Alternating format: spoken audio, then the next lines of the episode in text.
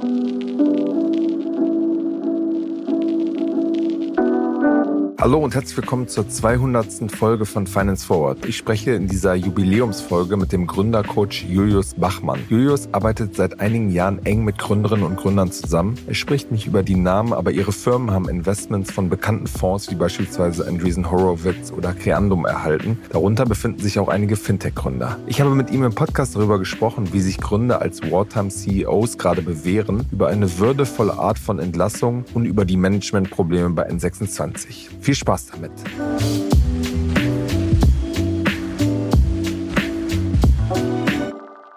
Hallo Julius, herzlich willkommen bei Finance Forward. Grüß dich, schön, dass ich da sein darf. Sehr gerne. Julius, du bist jetzt seit, seit einigen Jahren als äh, Coach in der Startup-Szene unterwegs. Wie kann man sich eigentlich so deine alltägliche Arbeit äh, vorstellen? Legen sich die Gründerinnen und Gründer da bei dir irgendwie auf die Couch quasi, oder? Also so ein typischer Tag, drei Tage die Woche, wenn ich sozusagen äh, äh, coache, ist das, dass die Gründerinnen und Gründer zu mir kommen ins Büro in Berlin äh, oder auch ich habe Gründer in London und in, irgendwie in Wien und Zürich und so, das findet dann halt auf Zoom statt, ähm, dass ich die regelmäßig spreche, alle ein, zwei Wochen, das ist immer so ein bisschen angepasst auf, auf die Bedürfnisse, was es eben braucht und ähm, klagen ihr Leid. Ne? Also es ist nicht so wie mit der wie mit der Couch äh, beim Therapeuten, aber es ist in der Tat schon so, dass da ein ganzer Strauß an Anliegen dann irgendwie oft präsentiert wird und auch während während einer Session. Also ich habe gestern mit mit einem ähm, mit einem Coaching-Partner oder Klienten von mir gesprochen in London der hat sozusagen innerhalb von 60 Minuten ähm, gesagt, so unser Hauptinvestor ähm, hat Schiss, weil die amerikanischen äh, äh, Regulatoren gerade irgendwie sich neue Sachen überlegen. Dann haben wir da eine halbe Stunde drüber gesprochen. Und dann gibt's hier diesen Typen in meinem Product-Team, der der nicht so richtig gut kommuniziert und der macht dann immer alle anderen total verrückt. Wie gehe ich denn eigentlich damit um? Ne? Und die Einführung der Session war, ja, meine Frau ist im Krankenhaus, jetzt zum zweiten Mal.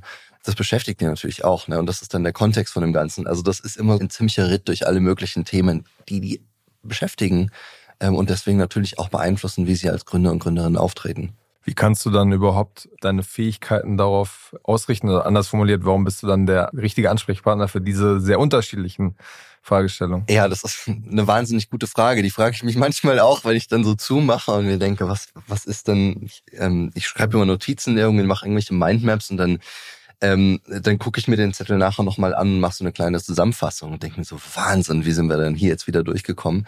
Ich glaube, die eine Sache ist einfach, da ist eine wahnsinnig große Vertrauensbeziehung zwischen meinen Kunden und mir.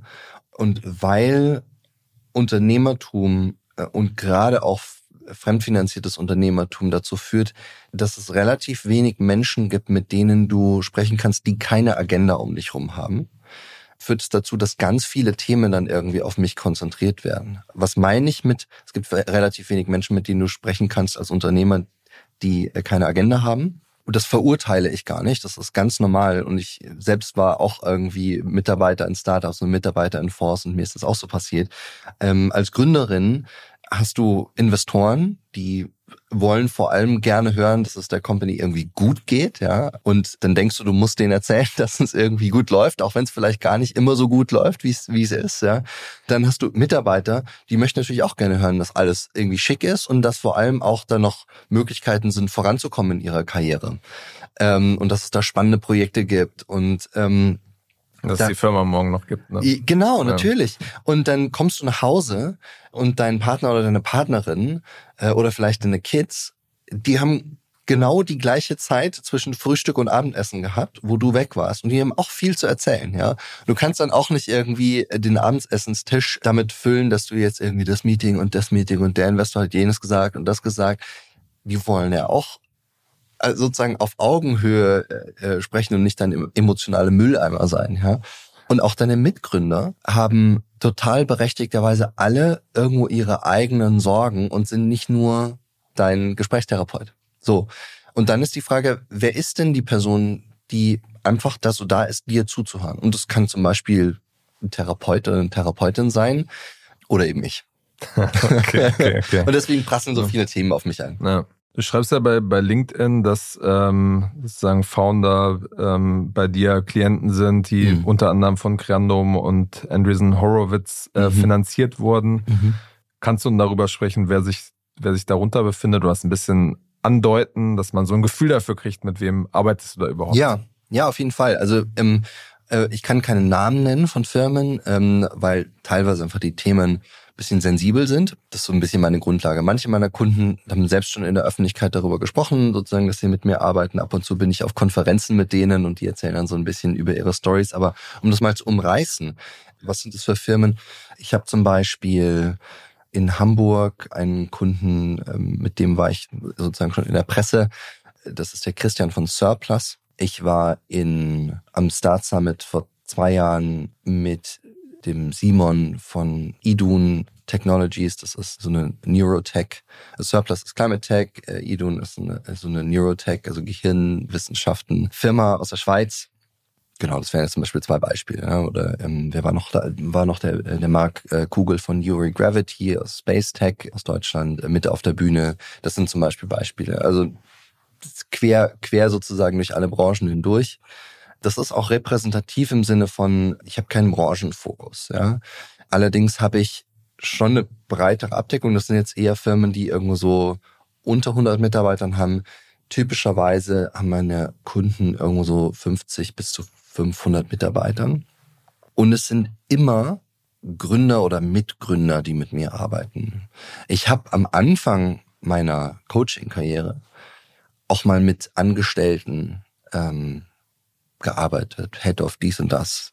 Ähm, und ich habe gemerkt, das kann ich überhaupt nicht, weil ich, äh, weil ich ähm, in meinem Leben, in meinem Berufsleben so viel mit Unternehmerinnen und Unternehmern zu tun hatte, dass ich ihnen, dass ich sozusagen immer diese diese Freiheitsgrade äh, voraussetze in der Arbeit, dass ich sage, okay, also das stört dich, jetzt gucken wir mal, was du machen kannst, ne?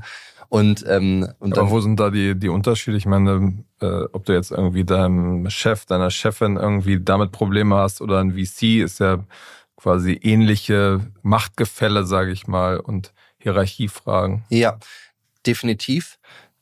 Ähnliche Machtgefälle und Hierarchiefragen aber schon ein breiterer Spielraum in vielen Fällen, ne, wenn es dann um irgendwelche Personalthemen geht, und in der anderen Richtung, ähm, das führt natürlich dann auch dazu, dass viele Gründerinnen und Gründer zu mir kommen, weil da Themen sind mit dem Gesellschafterkreis, die sie irgendwie aussortieren wollen. Und ich höre, ich sag mal, in 50 Prozent der Fälle, Julius, wir haben uns ähm, für dich entschieden oder wir sind zu dir gekommen, weil wir haben halt gesehen, du hast einige Jahre als VC gearbeitet, du hast mal auch äh, in der Führungsriege von, von Startups gearbeitet und wir brauchen gerade diese verschiedenen Perspektiven, weil wir kriegen es gerade allein nicht mehr navigiert. Und ich glaube, das ist der, das ist der zweite Grund. Solche Leute kommen natürlicherweise zu mir. Hm. Gibt es denn zwischen den verschiedenen äh, sozusagen Branchen in der, in der Digitalwelt, gibt es da Unterschiede, die du wahrnimmst, was jetzt zum Beispiel Fintech ähm, äh, Gründerinnen und Gründer angeht oder jetzt Climate Tech oder mhm. ähm, technischere Sachen? Mhm. Merkst du da Unterschiede oder sind die Themen am Ende immer sehr, sehr ähnlich? Ich merke schon Unterschiede. Es gibt einen Grundstock an Themen, die sind sehr, sehr ähnlich, weil wir alle Menschen sind und weil wir alle mit dieser Herausforderung umgehen, ähm, irgendwie in unserem Leben Impact zu haben, ja, und ein gutes Leben zu leben, auch über die Firmen, die wir gründen, hinweg. Und trotzdem ist es dann so, wenn wir mal auf, auf Fintech zum Beispiel schauen, einer meiner äh, einer meiner größten äh, und größten Kunden und Kunden, mit denen ich schon am längsten arbeite, ist, äh, ist eine Fintech-Firma, ähm, die ich jetzt schon lange begleite. Und ähm, da sind halt regulatorische Themen. Das war das Beispiel, was ich vorher erwähnt hatte. Ja? Amerikanischer Regulator, wenn dann die SEC irgendwie sagt, Kryptofirmen werden jetzt so und so behandelt, ja, und die haben äh, so ein Kryptoelement in ihrer Technologie, dann stehen die stramm, ja. Jetzt ist es so, diese Themen gibt's genauso auch im Healthcare-Bereich. Die gibt's genauso auch irgendwie im jetzt auch Climate Tech-Bereich, wie ich, wie ich dann immer mehr lerne, wenn, wenn meine Kunden mit solchen Themen äh, auf mich zukommen. Ähm, aber äh, eben im Fintech, äh, im Healthcare-Bereich, da sind da sind die Unternehmerinnen und Unternehmer einfach deutlich geprägter von diesen regulatorischen Fragen. Mhm. Merkst du denn, wenn du jetzt so die das letzte Jahr mal ein bisschen Revue passieren lässt, ähm, hast du da starke Veränderungen äh, gemerkt, weil es ja eigentlich gerade so eine Achterbahnfahrt war und nach Jahren, wo es eigentlich immer nach oben ging, mhm. Äh, eigentlich jetzt ein, so ein neues Profil an äh, Führungsfigur gefragt war. Nicht mehr so der Peacetime-CEO, sondern eher mhm. der Wartime-CEO. Es ging, ganzen Unternehmen wurden umgekrempelt, teilweise Massenentlassungen, ähm, Shift ähm, hin zu Profitabilität, also Firmen ähm, gehen pleite, darf genau. man echt auch nicht außer Acht lassen. Ja, ne? aber ich meine, dann äh, können sie sich wahrscheinlich dich nicht mehr leisten, oder? In dieser kritischen Phase. Weißt du, wenn jemand mit mir eineinhalb, zwei Jahre arbeitet und dann wird's irgendwie kritisch und dann ist irgendwie, dann heißt schon so, du, ich, ich weiß gerade nicht, ob ich äh, nächste Woche die Gehälter noch zahlen kann dann sage ich, komm, wir stunden jetzt mal die Rechnung auf in zwei Monaten, dann gucken wir mal, ob du diese Überbrückungsfinanzierung irgendwie bekommen hast oder nicht. Äh, aber ich, also ich spring da nicht ab, weil ich irgendwie, weil ich irgendwie Angst um meine Rechnungen habe. Also und das, das, das ist exakt so passiert. Ne? Also ich habe irgendwie vorgestern eine E-Mail geschrieben an Kunden von mir und habe gesagt, wie sieht denn das aus mit den Rechnungen? Ich weiß gar nicht, was bei euch gerade der Stand ist. Ja? Sehe ich die noch oder wie, wie, wie ist denn das gerade? Aber um nochmal auf deine Frage einzugehen, ne? was hat sich verändert? Hättest du mich vor sechs Monaten gefragt, dann wäre ich noch so ein bisschen im ignoranten Modus gewesen, hätte gesagt, nee, alles schick und kein Problem und so weiter. Aber die Realität ist genau die, die du angesprochen hast. Ne? Das Geschäftsklima trübt sich ein, und zwar überall. Das erreicht fast alle meiner Kunden. Ich habe so ein paar Kunden, die haben halt irgendwie noch in 20, Anfang 2022 irgendwie noch 100 Millionen Dollar geclosed, ja, und ähm, und haben eigentlich keine keine große Burn, ähm, weil sie sich halt schnell darauf eingestellt haben. Die juckt diese Situation jetzt nicht, die haben sich da so ein bisschen abgekoppelt, aber die allermeisten meiner Kunden, die sind genau da drin. Ja, die sehen, dass ihre Umsätze einbrechen. Ähm, also gerade solche, die jetzt nicht irgendwie im, im Deep Tech-Bereich sind und sagen, wir müssen da irgendwie drei, vier Jahre Produkt bauen und dann in großen Deals das Ganze äh, ähm, äh, in den Markt bringen. Ähm, und da kommen dann genau diese Themen auf. Ja, wir müssen irgendwie äh, restrukturieren, wir müssen irgendwie gucken, dass wir mit unserem äh, äh, mit unserem Burn, mit unseren Ausgaben aufpassen. Und was dazu kommt, das hattest du noch nicht erwähnt, aber dass es echt auch eine Realität ist, dieser Stress, dieser zusätzliche Druck, ähm, der führt dazu, dass auch die ein oder anderen Gründerinnen und Gründer stolpern. Ähm, und in Verhaltensweisen reinkommen, die sie nicht mehr sozusagen at best behavior zeigen. Und dann fliegen sie aus ihrer Firma raus, weil dann der Investor sagt, sorry, aber das, das, das geht nicht. Ähm, oder auch, dass die ein oder anderen Investoren so nervös werden, dass sie sagen, wir, die Firma läuft irgendwie nicht gut, wir brauchen jetzt hier einen Bauernopfer, einer der Gründer muss gehen. Mhm. Also das habe ich jetzt in den letzten sechs Monaten leider nicht nur einmal erlebt, ähm, dass dass äh, Gründer in meinem Portfolio, ich sag Portfolio, aber sozusagen in meinem Kundenportfolio, ähm, ist kein Coaching for Equity. Nee, ist kein Coaching, können wir auch mal drüber sprechen. Ähm, mach ich mir viel Gedanken darüber. Aber ähm, ähm, dass, dass äh, Gründer in meinem Portfolio ähm, einfach gesagt bekommen haben, hier ist, hier ist zu Ende. Ähm, das ist jetzt nicht mehr tragbar und wir müssen jetzt irgendwie auch im äh, in Richtung der neuen Finanzierungsrunde, die wir irgendwie anpeilen, ähm, müssen wir zeigen, dass wir auch auf der höchsten Ebene irgendwelche Veränderungen herbeigeführt haben. Das ist in, äh, in all diesen Fällen nicht die beste Lösung gewesen für die Firma. Aber irgendwas musste verändert werden. Mhm. Ja. Aber hattest du denn das Gefühl, dass die Menschen, mit denen du da eng zusammengearbeitet hast, dass die in der Lage waren, sich so zu verändern für diese, für diese, für diesen Markt, wie er jetzt gerade ist? Oder waren manche dem auch nicht gewachsen? Manche sind dem nicht gewachsen. Und der Job des Gründens und des Weiteraufbauens und Erfolgreichmachens einer Firma ist ja einer, der von ständiger Veränderung geprägt ist. Ne? Also wenn ich, ähm, auch wenn ich erfolgreich bin und sozusagen Peacetime CEO bin, äh, Peacetime von einem schnell wachsenden Startup fühlt sich an wie War, weil Ähm, heute habe ich 15 Mitarbeiter, in sechs Monaten sind es 35 und auf einmal sind es 90. Ähm, ich hatte gerade Anfang der Woche einen Gründer bei mir, mit dem habe ich jetzt, ich möchte sagen, so fünf Monate oder sowas zusammengearbeitet. Das ist so eine durchschnittliche Zeit, wie ich mit meinen Kunden zusammenarbeite. Ähm, und der hat so ein bisschen reflektiert, was so passiert ist. Und dann, und dann sagt er so, ja, also ich habe es schon echt gut geschafft, irgendwie aufs nächste Level zu kommen. Ja, ähm, irgendwie jetzt, ich mache nicht mehr so, ich mische mich nicht mehr so viel ein. Ich habe wahnsinnig viel freie Zeit auf einmal. Ich kann mich um strategische Themen kümmern, um Kulturthemen kümmern. Ich kann jetzt ähm, äh, mich mit ähm, politischen ähm, äh, Stakeholdern auseinandersetzen, weil es da auch viel darum geht, sozusagen sehr langfristig so Technologieentwicklung ähm, einzuschätzen und zu kommentieren. Äh, aber, ist voll komisch, Julius, die Leute reagieren ganz anders auf mich wenn ich jetzt in den Raum reinkomme, dann hören die auf zu reden und gucken so zu mir. Dann sage ich, ja, du bist halt gerade wieder über so eine, über so eine, so eine Grenze gesprungen. Ne? Grenze typischerweise bei irgendwie 35 Mitarbeitern, äh, bei, bei irgendwo zwischen 60, 100. 60 80 Mitarbeitern. Genau, dann gibt's bei 150 nochmal, gibt's bei so 250 nochmal ähm, eine Grenze, ähm, in der einfach deine ganze Organisation ähm, sich anders verhält. Und es gibt Menschen in deiner Organisation, die du jetzt außer im Interview, im letzten Interview, im Alltag eigentlich gar nicht mehr sprichst. Und dann hast du eine ziemliche Distanz drin.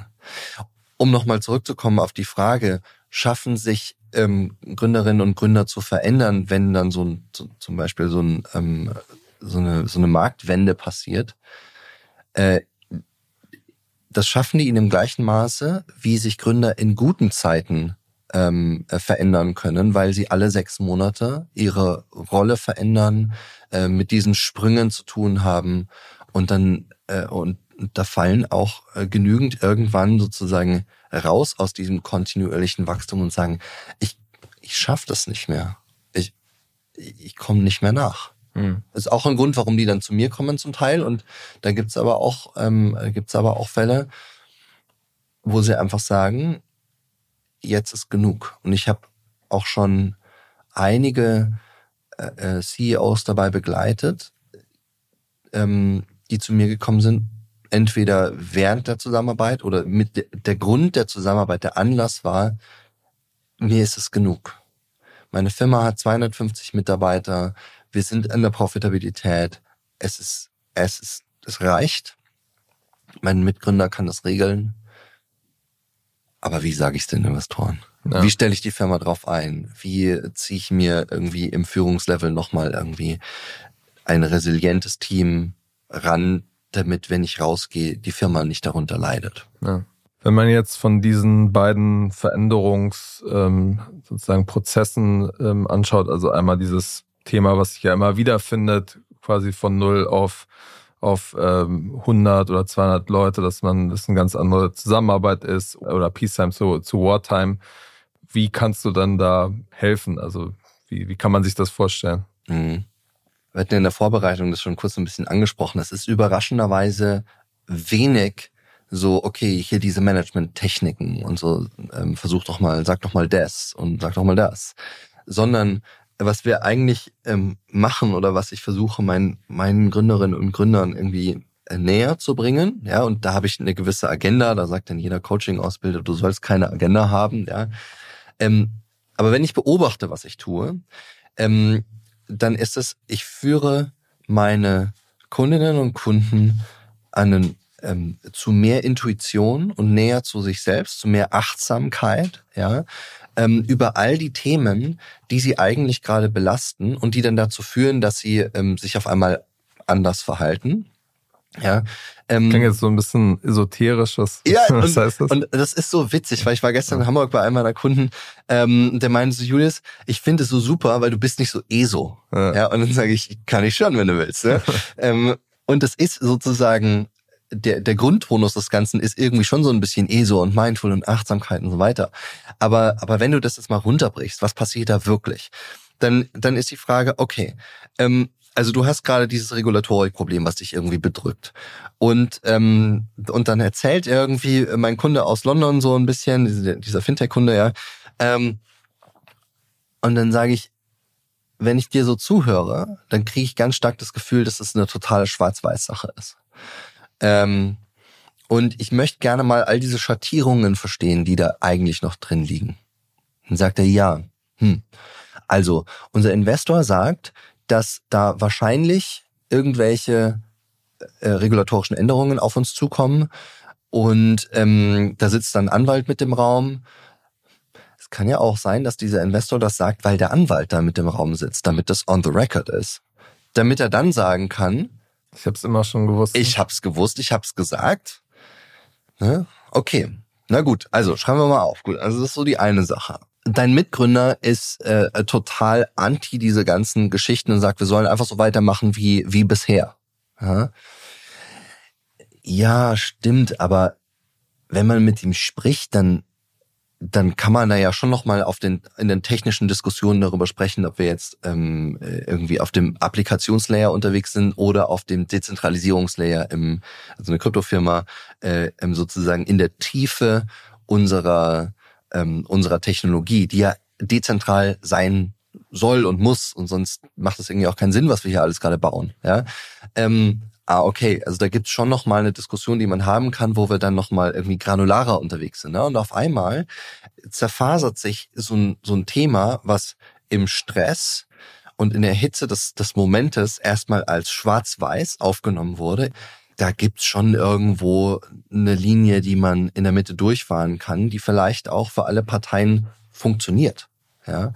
Und das ist ja dann nur das ist ja dann nur ein Thema, das dann ein sogenannter Wartime CEO in dem Moment irgendwie auf den Tisch legt und sagt, boah, die Woche war wieder hart. Ja. Ähm, und dann gibt's noch ein Thema im Team, ja, dann gibt's da irgendwie einen Stress, der mein Head of Marketing hat irgendwie seinen Mitarbeiter gefeuert, das war alles nicht abgesprochen und jetzt haben wir eine riesen Shitshow und alle haben irgendwie Angst, dass jetzt irgendwie mehr Leute gefeuert werden, aber das ist gar nicht der Fall. Ähm, und, ähm, und dann dann versuche ich sozusagen mit meinen, ähm, mit meinen Kundinnen und Kunden und zum Teil auch mit deren Mitarbeitern diese Sachen einfach aufzudröseln und da auf den Grund zu gehen. Ähm, das sind oft das sind oft Geschichten, die vielleicht im Konflikt äh, ähm, enden würden, weil halt alle angespannt sind. Und ähm, ich stecke ja nicht drin. Ne? Wie, wie du vorher gesagt hast, ich habe kein Equity in diesen Firmen. Ähm, und ich habe viele Kunden. Ich bin auch nicht auf einzelne Kunden angewiesen. Das heißt, ich kann reingehen, ich kann unangenehme Dinge aussprechen. Ich kann auch einfach als Anstandswauwau mal dabei sitzen und auf magische Art und Weise, das sagen den Kunden immer so, ah, das war so toll, wenn du da bist, dann streiten wir uns nicht. Und sage, ich habe überhaupt nichts gemacht. Ich saß nur hier. Ja, aber ihr fühlt euch ja irgendwie held to a higher standard sozusagen weil der Julius da ist und wir uns jetzt mal benehmen und das jetzt mal irgendwie produktiv lösen. Ja, und dann lösen sich manche Probleme irgendwie dann oder gehen zumindest einen Schritt weiter. Ja, und das ist ja oft der Punkt, so, wir müssen einen Schritt weiterkommen. Wir sind nicht mehr stecken, mit, stecken geblieben mit diesem Thema. Ja. Wo ist dann, ähm, es gibt ja sicherlich auch Fälle, du hast sie vorhin schon angedeutet, wo es wirklich so schwarz-weiß und wirklich so schlimm vielleicht ist, wie, wie es angenommen wird, keine Ahnung, Hälfte der Firma äh, ja. rausfliegt. Ja. Was ist dann da quasi was kannst du dann da noch, noch coachen, sage ich mal? Die Art und Weise zum Beispiel, wie es kommuniziert wird oder? Ja, genau. Ähm, das wird insbesondere, wenn die Firmen größer werden, immer wichtiger. Kommunikation, einfach, also skalierbare Kommunikation, in welchen Formaten und in welcher Reihenfolge und ähm, trete ich eigentlich meinen Mitarbeitern ähm, und, und Kollegen und Kolleginnen gegenüber, ähm, damit ich das auf eine Art und Weise kommunizieren kann, damit die nicht irgendwie aus allen Wolken fallen, damit es irgendwie respektvoll ist. Ähm, das ist auf jeden Fall ein Thema und da geht's dann mehr auch wirklich um taktisches und, und Tools irgendwie. Das ist aber sehr individuell, ne? ähm, weil es dann natürlich auch, weil ich dann auch immer frage, so, wer sind denn die Menschen auf der anderen Seite? Was, was, was, was treibt die denn so? Ne? Weil wenn wir jetzt sagen, ja, ich muss irgendwie vier Entwickler kündigen, die finden auch heute ohne Probleme woanders einen Job. Wenn es um, sag mal, irgendwie Marketingmanager geht, ja, ähm, dann ist das eine andere Geschichte. Mhm. Ja.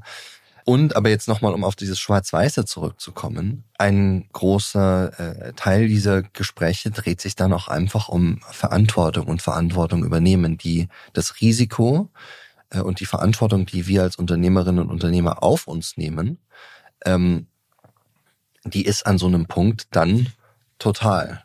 Da müssen wir sagen, ja, wir sind jetzt an einem Punkt, ich bin, ich bin verantwortlich dafür, dass wir dort sind, wo wir sind. Und wir müssen jetzt folgende äh, Konsequenzen ziehen, denn ansonsten riskieren wir die gesamte Firma. Das ist wahnsinnig unangenehm. Ähm, ich stehe dafür gerade. Zum Teil heißt es dann auch, dass irgendwie glaubwürdig gerade, ne? was man bei vielen Firmen auch sieht, dass dann jemand sagt, so ja, ich übernehme halt Verantwortung, ähm, was dann aber halt überhaupt nicht glaubwürdig ist. Ja, zum Teil heißt das irgendwie, die, ähm, die Gründer ähm, gehen auch raus, werden, werden gegangen dann auch irgendwie vom Bord. Ähm, oder aber auch solche Geschichten wie, ich kann jetzt nicht, ich kann jetzt nicht rechtfertigen, dass hier irgendjemand und insbesondere ich irgendwelche Boni oder fette Gehälter oder irgend sowas bekommt. Ich meine, die meisten Gründer zahlen sich keine fetten Gehälter, ne? Ja, hat sich schon ein bisschen geändert. Ja. Also sozusagen früher war ja, als die VCs noch die Macht hatten, sage ich mal, gab es ja diese, dieses Credo, dass man die Gründerinnen und Gründer hungrig hält. Und wenn man jetzt in die Jahresabschlüsse äh, reinguckt, sieht man schon, dass die zwischen 100 und 400.000 teilweise verdienen. Bei ab einer bestimmten Größe. Genau, ab einer bestimmten Größe. Und wenn dann auch wirklich Umsatz da ist. Aber viele, ähm, viele meiner, meiner Kunden, die werden am Gehalt nicht reich. Ne? Und wenn du irgendwie in einer Großstadt lebst und drei Kinder hast, ähm, dann lebst du nicht mehr auf irgendwie 32.000 Euro Gehalt. Ähm, und, und dann ist sozusagen auch ein Gehalt von irgendwie ähm, 60, 70 oder 80.000 Euro jetzt nicht fett. Klar, wenn sich jemand 400.000 Euro auszahlt, ist eine andere Geschichte. Ja. Ähm, nee, aber ähm, da geht's dann eben um diese Themen Verantwortung und einfach ähm, um um, um die Frage, wie werde ich dem, wie, wie komme ich, wie komme ich damit zurecht als Gründer, dass ich jetzt an einem Punkt bin, wo ich in der Verantwortung stehe. Ähm, und zum Teil aber auch, weil das ist dann ganz, das ist ganz, ganz, ähm, eine ganz krasse Situation. Ne? Sie sagen, sie stehen in der Verantwortung, sie müssen aber trotzdem andere Leute entlassen. Ne? Es ist ja nicht immer oder eher seltener der Fall, dass dann auch die Gründer gehen. Das passiert und das passiert auch bei meinen Kunden. Ähm, aber die sagen sozusagen so, ich stehe hier in der Verantwortung und jetzt muss ich dich kündigen. Ja, und es ist eine ganz schräge Situation, ja, weil es so dissonant irgendwie ist. Auch für die Menschen, die das dann, also für die Gründerinnen und Gründer, die das aussprechen, die ja auch ihr eigenes äh, Moralverständnis haben und sagen so, wie wie weird ist das gerade, diese Situation, ja, dass ich das sage und trotzdem muss der andere sozusagen opfern. Hm. Wie erklärst du dir, dass das in der Tech-Szene sich jetzt irgendwie so, ja, irgendwie eingeschleift hat, dass, dass da eigentlich kein Wert drauf gelegt wird? Also wenn man jetzt zum Beispiel Bird, diesen Rolleranbieter anguckt, das war ein prominentes Beispiel in der mhm. Pandemie, da war mhm. so eine voraufgenommene Videobotschaft, äh, die, die abgespielt wurde und dann sind äh, automatisch nach dieser Videobotschaft äh, äh, sozusagen alle Bildschirme schwarz geworden, noch im Homeoffice äh, und die, die Leute wussten, jetzt sind sie raus. Dann äh, hatte ich jetzt kürzlich äh, über Binance, diese große Kryptobörse, berichtet, wo der Computer einfach ausgegangen ist und dann im privaten Mail-Postfach halt drin stand, dass die Personen gefeuert wurden. Mhm. Ähm, und auch Google, was ja eigentlich so als großes Vorbild gilt, äh, was viele Dinge angeht, was Innovation angeht. Ähm, äh, da schrieb jemand auf Twitter, glaube ich, eine Entwicklerin, irgendwie, sie hat dann morgens äh, nach dem Kaffee quasi äh, kam sie in die Accounts nicht mehr rein und hat dann eine Push-Nachricht von der, von der New York Times gekriegt, dass irgendwie Google Leute entlässt nach zehn Jahren oder zehn oder 15 Jahren. Ähm, wie erklärst du dir, dass sozusagen auch bei den großen Namen da eigentlich äh, irgendwie ja augenscheinlich zumindest aus der Distanz beurteilend da irgendwie nicht nicht gut mit umgegangen wird? Mhm. Ähm, ich habe da zum Teil ein bisschen Einblick ähm, über meine Kunden ähm, und dann natürlich auch über irgendwie Freunde, Bekannte, die in solchen Unternehmen arbeiten und dann vielleicht auch betroffen sind. Ähm, Gerade bei internationalen Unternehmen ist das ein wahnsinniges äh, äh, Spiel mit den lokalen irgendwie rechtlichen Bestimmungen, was da irgendwie geht und was da nicht geht und wirklich drunter und drüber. Du hast dann irgendwie Büros und, äh, und Angestellte in 50 Ländern und musst sozusagen in 50 Ländern rechtsgültig Kündigungen aussprechen und hast dann irgendwie mit äh, über 50 lokalen äh, Anwalten, Anwälten zu tun oder sozusagen äh, Firmen zu tun, die dich da in irgendeiner Form beraten. Dann hast du HR, die zentralisiert sitzen äh, in Palo Alto oder in Dublin, vielleicht im Fall von Google. Und hast auch einfach gerade jetzt nach Corona für, für Firmen, die viel mit, ähm, mit Mitarbeitern im Homeoffice arbeiten, du hast gar nicht die Möglichkeit, äh, sozusagen persönlich äh, da vorbeizugehen, ne? ähm, wo man sagen würde, so es wäre doch irgendwie cool, wenn man sich ins gleiche Büro setzt und das irgendwie bespricht, ja. Ähm, also auf der einen Seite ähm, habe ich dann natürlich, habe ich dann natürlich irgendwie auch ein gewisses Verständnis, dass das schwierig ist, das zu machen und das irgendwie zeitgleich und, und in diesem Sinne fair für alle, wenn man jetzt mal nur den Zeitpunkt betrachtet, ähm, äh, äh durchzuführen und dann auch noch äh, rechtsgültig. Ja, also das ist, glaube ich, ein, ein Wahnsinnsaufwand. Da verdienen, glaube ich, gerade ähm, ganz viele, äh, ganz viele Law Firms äh, sich äh, goldene Nase mit diesen Programmen. Na, ich meine, so ein paar der Big Techs hatten sich ja vorher nicht informiert, wie das europäische Arbeitsrecht ist. Ja, ja. Die haben ja erstmal gesagt, so, wir kündigen hier 10 Prozent und genau. dann so, fuck, ja, ja, geht ja gar nicht so einfach Stimmt. in Frankreich und Deutschland. Genau, in Frankreich ist das wieder ganz anders. Und äh, in äh, irgendwie in ähm, in Deutschland gibt's einen Standort München im Betriebsrat äh, und in Berlin, aber in Hamburg nicht. Und wie ist denn das jetzt alles? Und wo sind die eigentlich angestellt? Und ähm, und haben auch intern keine Ressourcen, die das, die das eigentlich ähm, beurteilen können. Ne? Äh, genau, also ähm, das ist dann auch so eine ähm, so eine Stilblüte des Ganzen, dass dann, äh, dass es dann im zweiten Schritt merken sie dann, ups, wir werden gerade verklagt von irgendwie 17 verschiedenen ähm, ähm, äh, Leuten in unseren in Offices, wo sich dann viele auch nochmal anschließen, wie gehen wir jetzt damit eigentlich um? Und wenn die Kündigung nicht rechtsgültig ausgesprochen ist, dann sind die ja noch angestellt? Wie ist denn das eigentlich? Ja, also das ist dann alles ziemlich chaotisch. Aber wenn man jetzt mal ähm, also äh, ich kann sagen, ich coache nicht die Gründer von Google ja. ähm, ähm, oder von Binance. Ähm, und ähm, meine Kunden sind ja noch mal ein Stücken ähm, näher an der an der Gründung dran. Ich habe ja vorher gesagt, so zwischen 50 und 500 Mitarbeitern. Aber da kommen genau schon auch solche Fragen auf. Ne? Wie, wie kommunizieren wir das ähm, irgendwie, so dass es für alle irgendwie fair ist, aber dass es auch menschlich ist? Ähm, das ist eine Scheißsituation, da kommen wir nicht raus. Die Situation, die können wir nicht besser machen. Die Faktenlage können wir nicht ändern.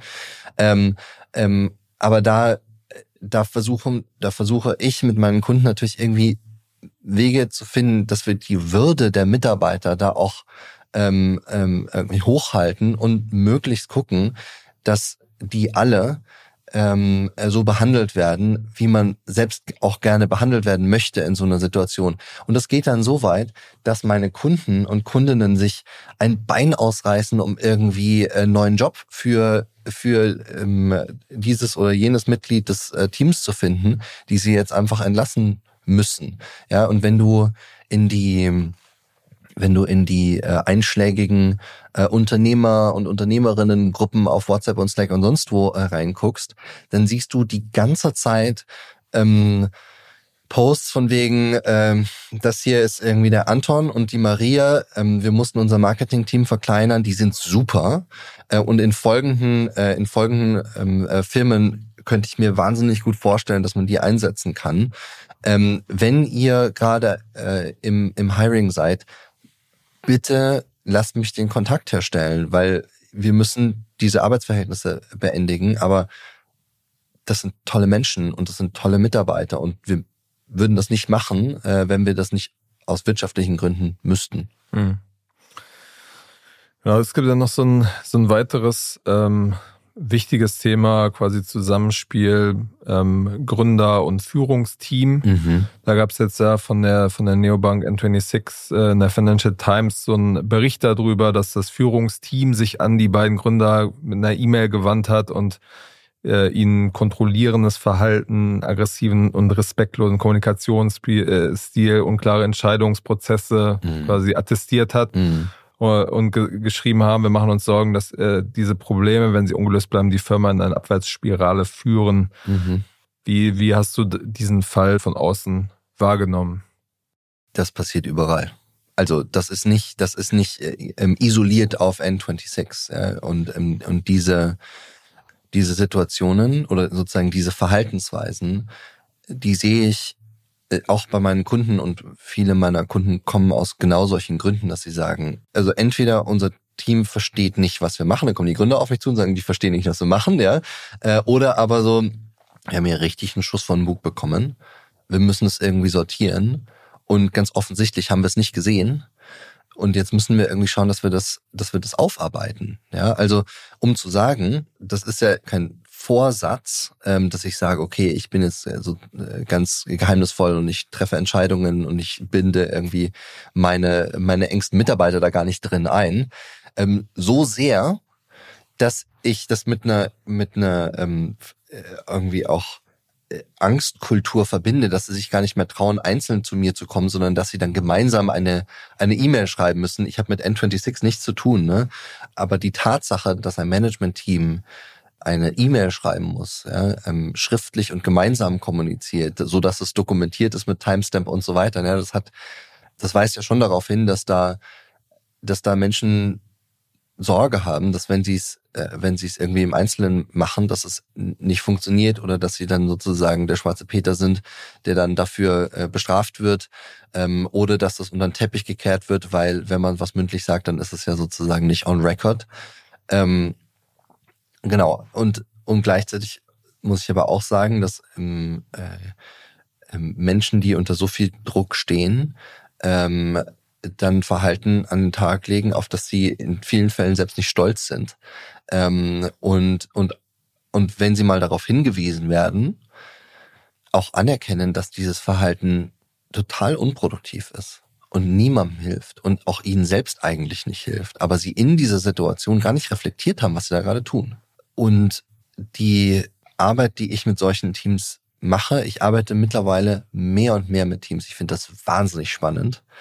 Ähm, und am Anfang meiner Coaching-Karriere habe ich gedacht, so super, ich arbeite jetzt mit Teams. Und dann habe ich gemerkt, fuck, ich verstehe die gar nicht. Ich, ähm, ich muss mich erstmal mit den Einzelnen beschäftigen, damit ich die Rationale und das Verhalten des Einzelnen irgendwie interpretieren kann, weil man sagt immer so einfach, ja, Teamwork ist irgendwie so Entscheidungsprozesse und irgendwie Rollen klar ziehen und äh, dann geht es schon. Ja, aber das ist eine sehr das ist eine sehr schematische und ähm, ähm, das ist eine Beobachtung von so einem Meta-Level, ja.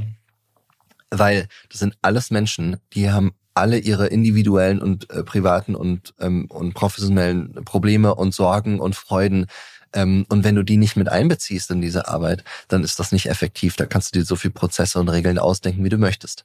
Ähm, und ich bin mir sicher, N26 hat ganz viele Prozesse und Regeln und so, ne? Die werden halt nicht eingehalten und deswegen kommt dann das Management-Team und sagt, Leute, bitte, das muss sich ändern. Ja. Ähm, und ich gehe dann rein und ich spreche mit jedem individuell und versuche zu verstehen, was eigentlich gerade dazu führt, dass sie dieses Verhalten an den Tag legen ähm, und, ähm, und versuche auch äh, ähm, auch sozusagen Konflikte zwischen zwei oder drei Personen, wenn es ein Team von fünf oder sechs ist, ähm, mal auf den Tisch zu legen und zu sagen, ich möchte, dass ihr das, das beilegt. Ich habe das Gefühl, du hast folgende Ansicht und du hast folgende Ansicht. Ähm, wie kommen wir dem Ganzen näher? Ähm, und bin dann sozusagen als, als äh, die Person ähm, im für begrenzte Zeit im Zentrum dieses Teams, die dafür sorgt, dass all die Themen angesprochen werden, die sich seit Monaten oder Jahren aufgestaut haben, weil Mitarbeiter oder Mitgründer Angst gehabt haben, Angst, Respekt, gezögert haben, das auf den Tisch zu legen, weil sie nicht wussten, kriege ich da jetzt einen auf den Deckel, werde ich dafür gefeuert, äh, wird das eh nur wieder unter den Teppich gekehrt und gar nicht irgendwie äh, respektiert, was ich da sage, dann mache ich lieber ähm, sozusagen den Dienst nach nach Vorschrift. Ne? Aber dann mache ich lieber einfach weiter und spreche das gar nicht an. Und dann, wenn du dann in so ein Team reinkommst als neuer Mitarbeiter ähm, oder als Coach und du siehst so, boah, da sind Schichten über Schichten über Schichten von Themen, die nicht angesprochen wurden, dann hast du aber Arbeit vor dir. ja. Genau, wir sind mit der Zeit schon fast um einen Themenkomplex, wird mich trotzdem am Ende noch interessieren. Und zwar gibt es ja am Ende in der Startup-Welt so ein bisschen zwei, zwei Denkschulen, würde ich mal mhm. sagen. Einerseits diese, Du hast vorhin auch schon angesprochen, ähm, die Führungsfigur der Gründerinnen und Gründer sagt nach einer bestimmten Zeit, dass ich muss raus, bin nicht mehr der richtige Person für diese Phase. Mhm. Ähm, und dann oder auch, dass die Investoren sagen, wir brauchen jetzt irgendwie einen erfahrenen äh, Manager für diese mhm. für diese nächste mhm. äh, Unternehmensphase. Und dann gibt es die andere Denkschule, die sagt, ähm, eigentlich werden nur große Tech-Firmen entstehen, nur wenn Gründerinnen und Gründer bis zum Ende sozusagen dabei bleibt, sozusagen die die, die Magie. prominenten prominenten Beispiele Mark Zuckerberg mit mit äh, Meta bzw. Facebook, äh, Bezos, die Stripe-Gründer. Mhm. Ähm, und genau im Kleinen sieht man das in der Berliner Startup-Szene auch immer wieder. Quasi N26, Solaris sind glaube ich so zum Beispiel zwei Beispiele, wo wo man beide beide Denkschulen äh, quasi sieht und auch mhm. sozusagen die eigenen Probleme dieser dieser beiden Modelle ähm, vielleicht sieht. Aber ja, genau, sozusagen rausgezoomt, wie, wie schaust du auf dieses Thema auch nach deiner Arbeit mit den ganzen Firmen? Ähm, es gibt da ein ganz gutes Modell, um da drauf zu gucken. Ähm, das habe ich nicht selber erfunden. Ähm, das ähm, Visionär und Integrator, Visionary and Integrator ähm, äh, Framework, ähm, das das sozusagen beobachtet, in so einem Unternehmen, wer sind die Leute, die die Firma mit ihrer Vision und sozusagen der ähm, ähm, dem Kopf in der Zukunft nach vorne ziehen, ja, in die Zukunft ziehen, sage ich immer. Ähm, und wer sind die Personen, die sozusagen das Management, die Implementierung, das Day-to-Day -Day übernehmen? Es ist durchaus möglich, Firmen zu übergeben, sodass die Gründer raus können. Aber jede Firma braucht Visionäre, braucht Leute, die nach vorne denken und die, die bereit sind ähm, und fähig sind, ähm, sich auch die nächste und die übernächste und die überübernächste Version dieser Firma schon heute vorzustellen und sich dann sozusagen in diese, in dieser Vorstellung mal so, so zurechtzufinden und das mal alles abzutasten und aus dieser Vorstellung heraus dann sagen, passt mal auf, folgende Entscheidung heute müssen wir anders treffen, wenn wir in vier Jahren dieses und jenes Produkt launchen wollen und so im Markt weiter kompetitiv bleiben wollen. Ja, und das ist oft das, was verloren geht, wenn du Gründer rausnimmst oder Gründerinnen rausnimmst. Und ich glaube, dass sozusagen auch da äh, sitzen wir wieder so einem, so einem Narrativ auf, das ist einfach ziemlich schwarz-weiß. Ne? So Gründer darf man nicht rausnehmen. Ja? Ähm, gründergeführte Firmen sind immer die besten. Ja, und dann gibt's da irgendwie Apple. Ne? Das ist auch nicht mehr gründergeführt. Und denen geht's irgendwie auch ganz gut. Ja, und dann gibt's ähm, äh, die Story von Alphabet und Google, ähm, die es geschafft haben, neben die Gründer schon früh jemanden zu stellen, der, der es geschafft hat, sozusagen ähm, mit einzugreifen und, und mitzuarbeiten. Ähm, also es gibt durchaus Beispiele ähm, auf der anderen Seite. Du hast ja auch gerade zwei sozusagen hier lokal genannt, um, um, um, beide, um beide Lager mal zu beschreiben. Ähm, und ich glaube, es ist, es ist immer eine Einzelfallfrage. Äh, äh ähm, eine Frage nach, wer hat genügend äh, Charisma, Kommunikationsstärke, um Mitarbeiter äh, abzuholen, zu motivieren, zu inspirieren, aber auch im Sinne eben der Vision, der Strategie, wer hat die, die Fähigkeit, so eine Firma in die Zukunft zu ziehen. Und das sind aber so viele Skills im Einzelnen, dass es sehr schwer ist, da eine, irgendwie eine, eine platte Aussage zu treffen, so jede Firma scheitert, wo der Gründer raus ist. Weil ja. du kannst mir sofort irgendwie zehn Beispiele nennen, wo das irgendwie doch ganz gut funktioniert. Ne? Und andersrum ähm, gibt's aber halt Firmen, da sind die Gründer rausgegangen und danach ist es einfach nicht mehr so richtig geil gewesen. Und dann plätschern die vielleicht ein bisschen dahin.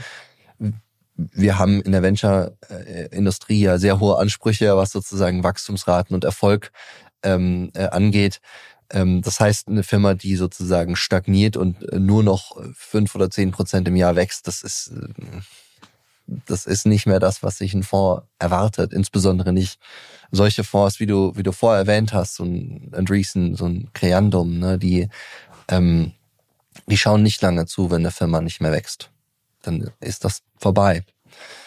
Genau, und insofern, ähm, ich kann da keine knackige Antwort liefern und sagen, ich bin das Lager auswechseln oder ich bin das Lager auf jeden Fall drin behalten, weil es ist immer Und das ist auch ein bisschen mein Job. Ne? Das ist immer komplexer und äh, als wir, als wir irgendwie annehmen wollen. Und es ist, wo Menschen sind, wird's messy. Und es ist irgendwie auch geil und, und, und, und, und schön, ja.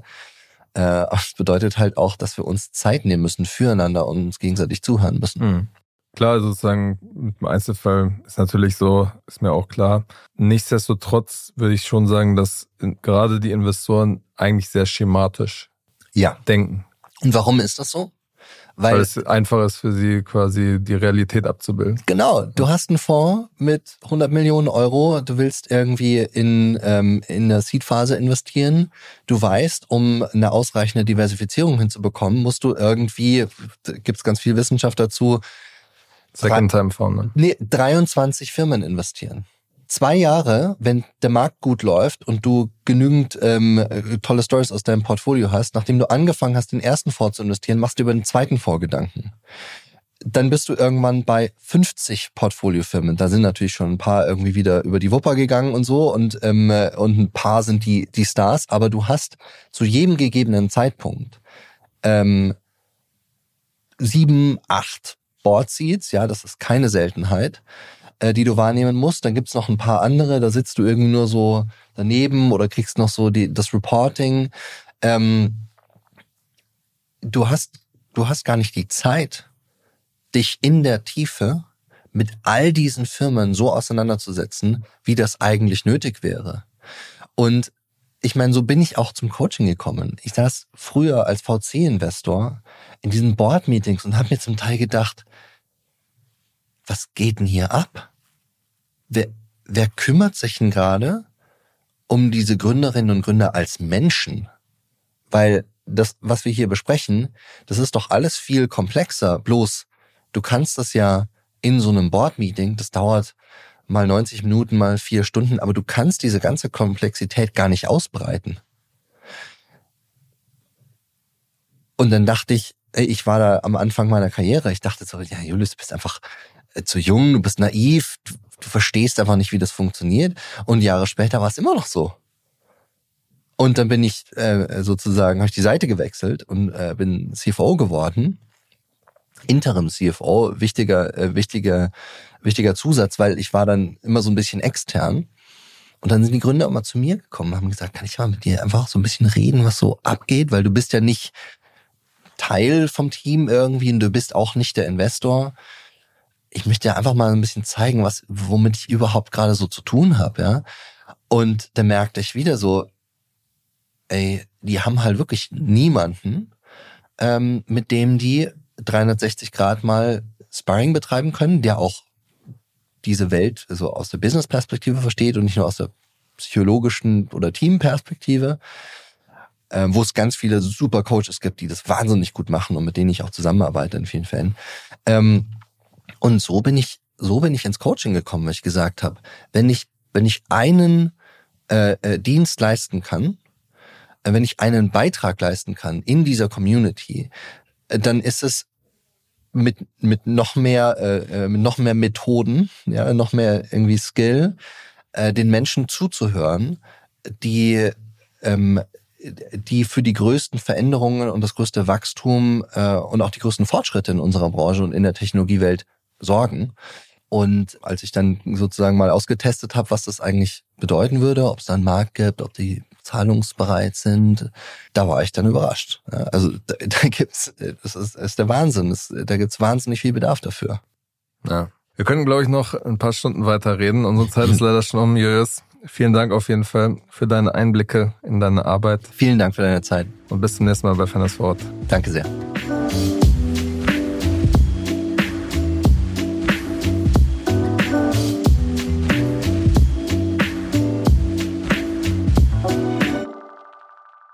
Dieser Podcast wird produziert von Podstars